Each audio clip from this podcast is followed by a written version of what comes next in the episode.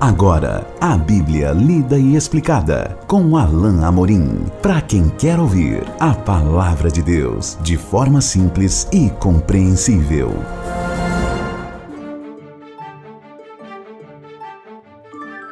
Olá, querido ouvinte, querida ouvinte.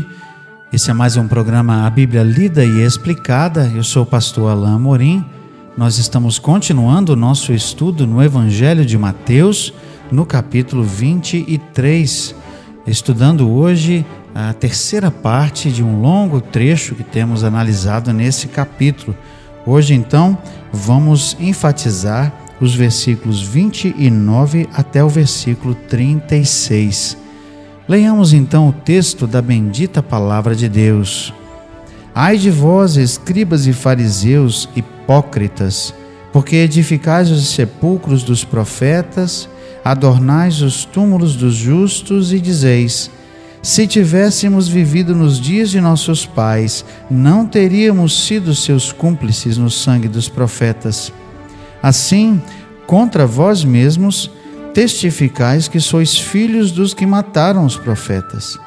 Enchei vós, pois, a medida de vossos pais. Serpentes, raça de víboras, como escapareis da condenação do inferno? Por isso, eis que eu vos envio profetas, sábios e escribas. A uns matareis e crucificareis, a outros açoitareis nas vossas sinagogas e perseguireis de cidade em cidade, para que sobre vós recaia todo o sangue justo derramado sobre a terra, desde o sangue justo, desde o sangue do justo Abel, até o sangue de Zacarias, filho de Baraquias, a quem matastes entre o santuário e o altar. Em verdade vos digo que todas essas coisas hão de vir sobre a presente geração. O discurso duro de Jesus, os pronunciamentos de ais, que são na verdade pronunciamentos de juízos eh, de Jesus sobre os escribas e fariseus, ou seja, sobre a religiosidade daquela época, chega aqui ao seu clímax, o seu auge quando Jesus traz uma condenação final e aponta até mesmo para o futuro, porque a reação e a atitude dos fariseus é condizente com a dos seus pais, ou seja, dos seus antepassados.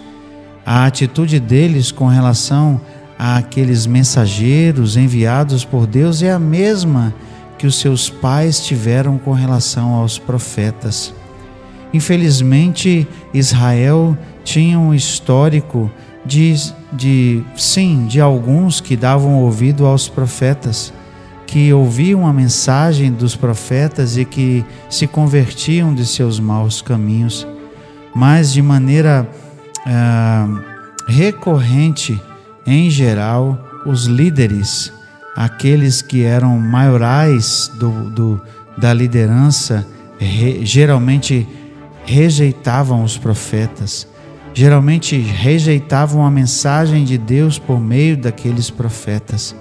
E muitos desses profetas foram mortos e muitos deles foram foram pessoas ah, que foram é, castigadas, pessoas discriminadas, maltratadas por serem mensageiros de Deus, mas que não traziam mensagens que eram de acordo com a vontade dos líderes. E assim Jesus traz um, um, um momento final, o auge do seu pronunciamento de juízo aqui a partir do verso 29 Fariseus e escribas hipócritas, edificais os sepulcros dos profetas, adornais os túmulos dos justos.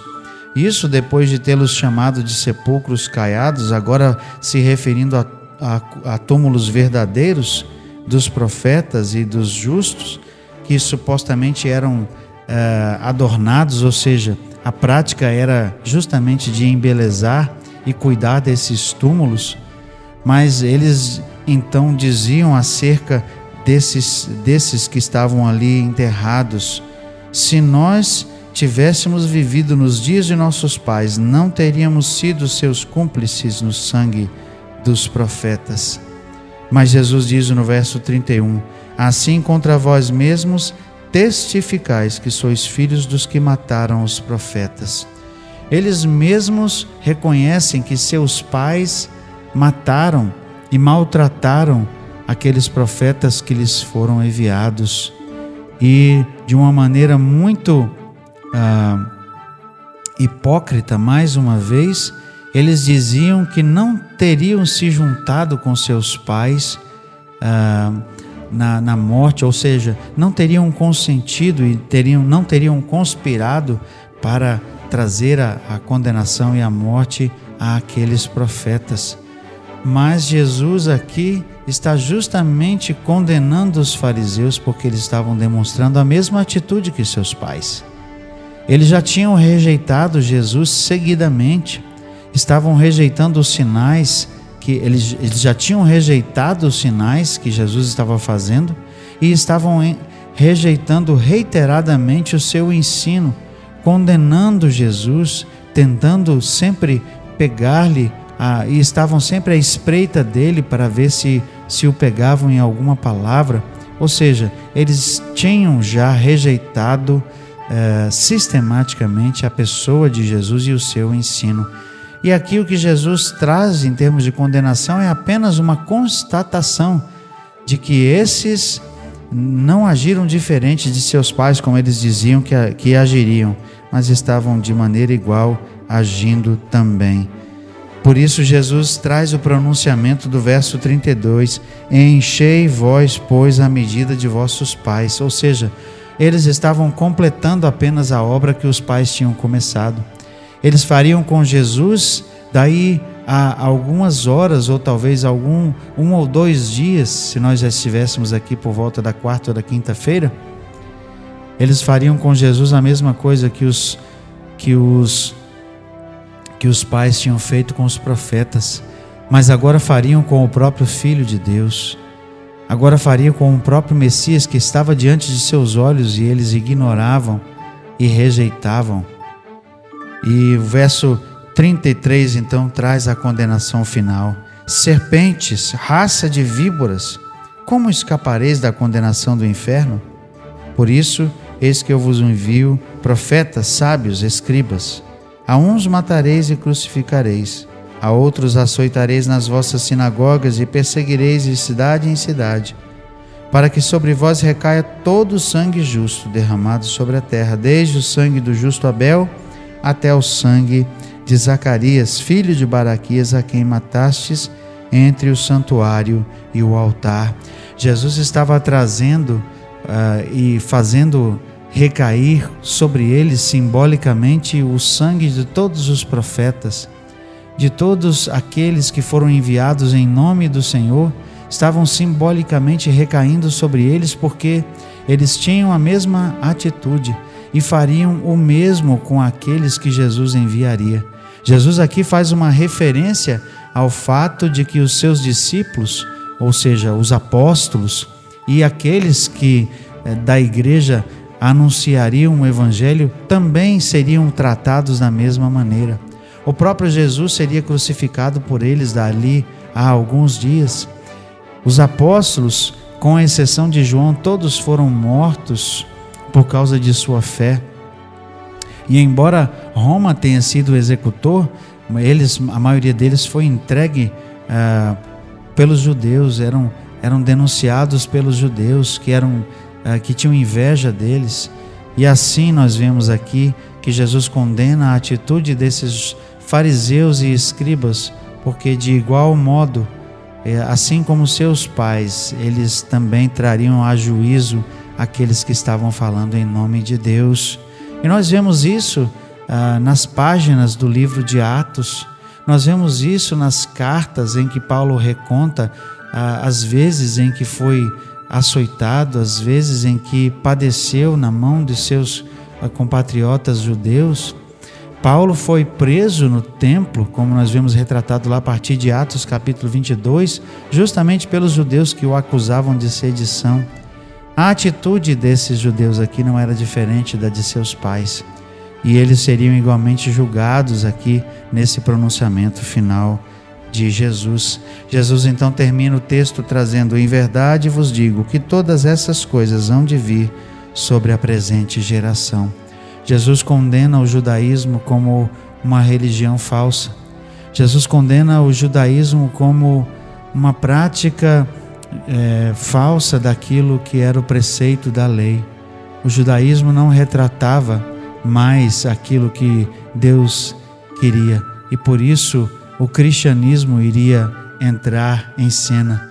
Por isso, os seguidores de Jesus seriam aqueles que realmente levariam a cabo a missão de Jesus e cumpririam o propósito que Deus tinha incumbido Israel de, de ser e fazer, mas que Israel reiteradamente estava se negando a fazer. E nós vemos que, na verdade, e nós veremos isso quando estudarmos o capítulo, o capítulo 24, Jesus predisse que a própria, o próprio templo e Jerusalém seria destruída, como efetivamente foi daí há alguns anos. Mas aqui nós vemos que Jesus traz esse juízo e há um lembrete para nós também, como igreja do Senhor, de que devemos ser verdadeiros, ah, é, verdadeiros, é, verdadeiras pessoas que, confiados na missão de levar Jesus a, aos outros, que levemos de forma condigna, que sejamos pessoas que, que realmente vivem o que preguem e que pregam algo que estão vivendo, ou seja, que levemos a mensagem de forma verdadeira, para que sobre, sobre nós não recaia nenhum juízo, mas que sobre nós recaia a recompensa do Senhor, porque estamos fazendo a obra, porque estamos levando o nome do Senhor, estamos vivendo de acordo com a mensagem viva do Evangelho. No nosso próximo encontro, vamos ver o fechamento desse capítulo que é um fechamento com um tom diferente daquele é, que Jesus tem aqui, apesar do, do juízo que Jesus trouxe, apesar da denúncia dos fariseus e escribas como hipócritas, Jesus tem um sentimento diferente. Jesus deixa transparecer no final do capítulo o verdadeiro sentimento, a sua misericórdia e o lamento de Jesus sobre eh, Jerusalém, sobre Israel daquele tempo. Nós veremos isso juntos no nosso próximo encontro. Até lá, que Deus abençoe a sua vida. Acesse agora nossa plataforma e baixe os podcasts www.rede316.com.br. A Bíblia lida e explicada com Alain Amorim.